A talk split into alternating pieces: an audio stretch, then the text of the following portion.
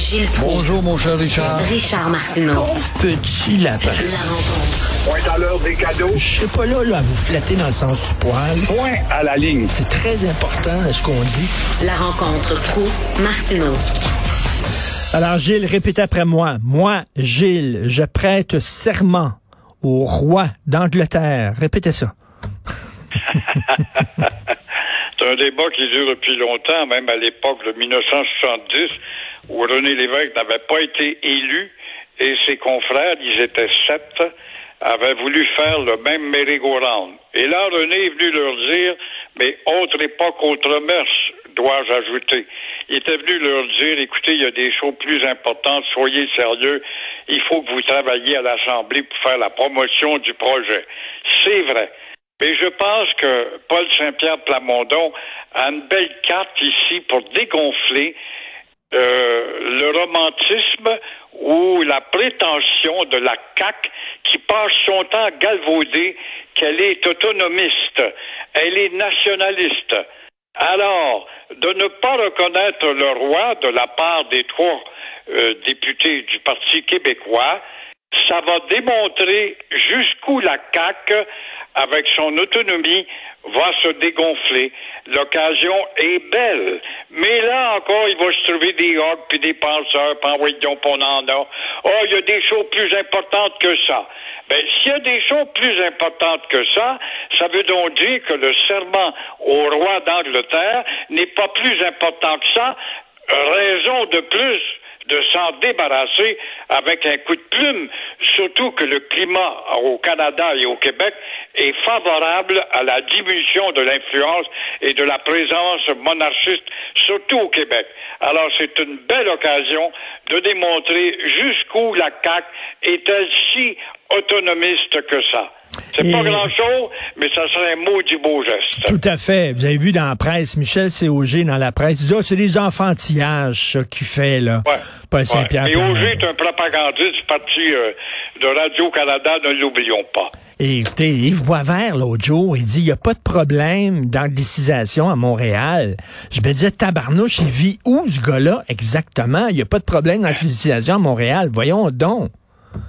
Ben oui, il n'y a pas de problème d'anglicisation quand tu es anglicisé totalement, puis t'es balagne, puis t'es plus balagne du côté anglais que du côté français, parce que le bilingue, c'est de faire croire un lapin dans une cage avec un lion qui est égal au lion. Mais il ne voit pas ça, il voit vert. Ben, regardez, là, notre mairesse, notre mairesse, la ricaneuse, que vous aimez tant, euh, elle a souhaité, euh, euh, bon, euh, voy- voyons, euh, la, la, la fête qu'on vient d'avoir, là, euh, l'action de grâce, bonne action de grâce aux citoyens de Montréal, dans les deux langues. Elle a tweeté en français et en anglais. C'est une ville bilingue, Montréal? Et pourtant, on l'avait avisé, tu vois, que dès que tu te revires de bord, elle s'en permet d'ouvrir des parenthèses, fort de l'appui du Parti libéral, qui est un parti d'anglais et d'immigrants. Alors, elle a justement sa clientèle pour se faire élire chez ce groupe-là, et euh, on peut se permettre. Mais ça serait à le goût de la rabrouer. Je te rappelle, ma petite niaiseuse de ricaneuse, que la- l'administration que tu diriges n'est pas un gouvernement, c'est une administration que Québec a créée. Mais non, on ne joue pas là-dessus. André Brassard qui est mort, le grand metteur en scène André Brassard, on lui doit tellement. Plus tard, là, on va se promener, même là, aujourd'hui, on va se promener dans les classes, on va dire, c'est qui Michel Tremblay?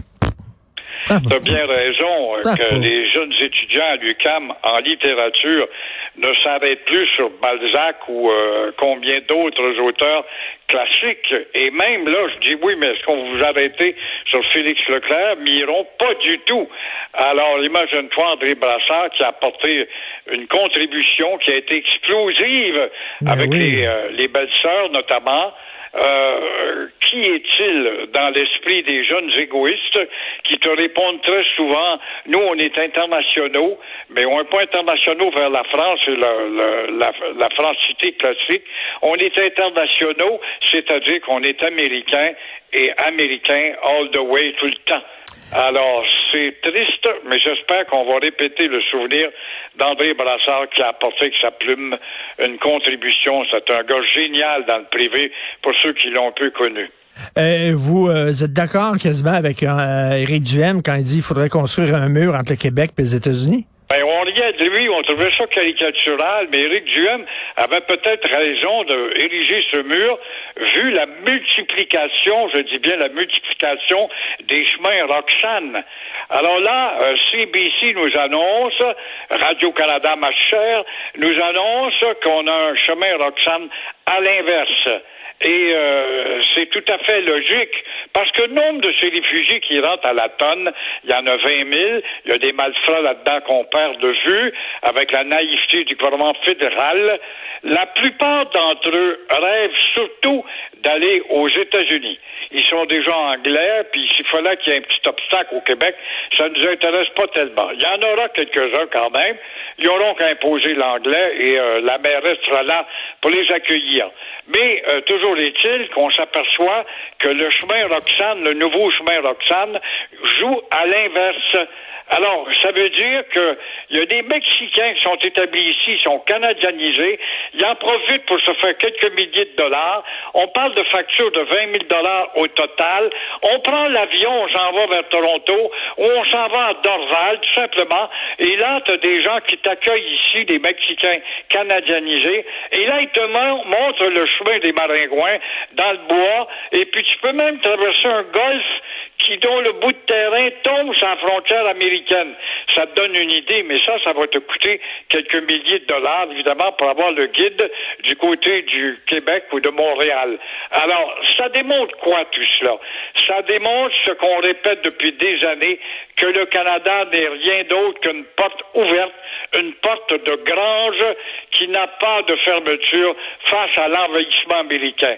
Et au bout à, nord-américain, oui, et euh, mexicain, puis guatémaltèque aussi, puis du Honduras également, puis de Cuba également.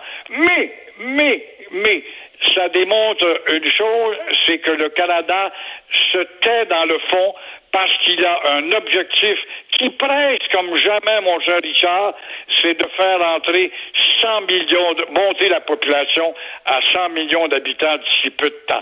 Alors, n'importe qui, n'importe quand, ah ouais, tu parles anglais, parfait, c'est en plus qu'on a besoin. Vous avez vu ça, le, le, fédéral va investir des millions de dollars dans les installations chemin Roxham. C'est censé être temporaire, ça. Puis là, on est en train d'en faire quelque chose de permanent. Vraiment, là. Imagine-toi, on en a un deuxième. Ben c'est incompréhensible. On n'est plus capable. Alors, si on fait des installations pour les rendre un peu plus officielles, pourquoi est-ce que ces, ces quêteux-là ne rentrent pas par euh, la douane officielle de la colle? Parce qu'on n'accepte pas tous les réfugiés, c'est ça? Mm. C'est à rien comprendre, c'est de la chinoiserie, c'est de la bureaucratie hypocrite qui, dans le fond, prouve que le Canada n'est rien d'autre qu'une porte ouverte. Tout à fait. Merci, Gilles. Bonne journée. Merci. À toi aussi. Au Bonne journée. C'est tout le temps qu'il nous reste. Merci beaucoup à la formidable équipe avec qui je travaille. Florence Lamoureux à la recherche. Merci beaucoup Cybelle Olivier, André Sylvain Latour à la régie, à la réalisation. Ils étaient deux aujourd'hui. Euh, Philippe Séguin en début d'émission et Charlie Marchand à la fin. Merci à vous deux. Benoît est revenu. Je sais pas s'il va être en personne en studio. Il est à la distance, mais Benoît va être en forme. Donc, euh, dans une demi-heure, lui et moi, on va faire les vieux Chris. On se reparle demain 8h30. Passez une excellente journée.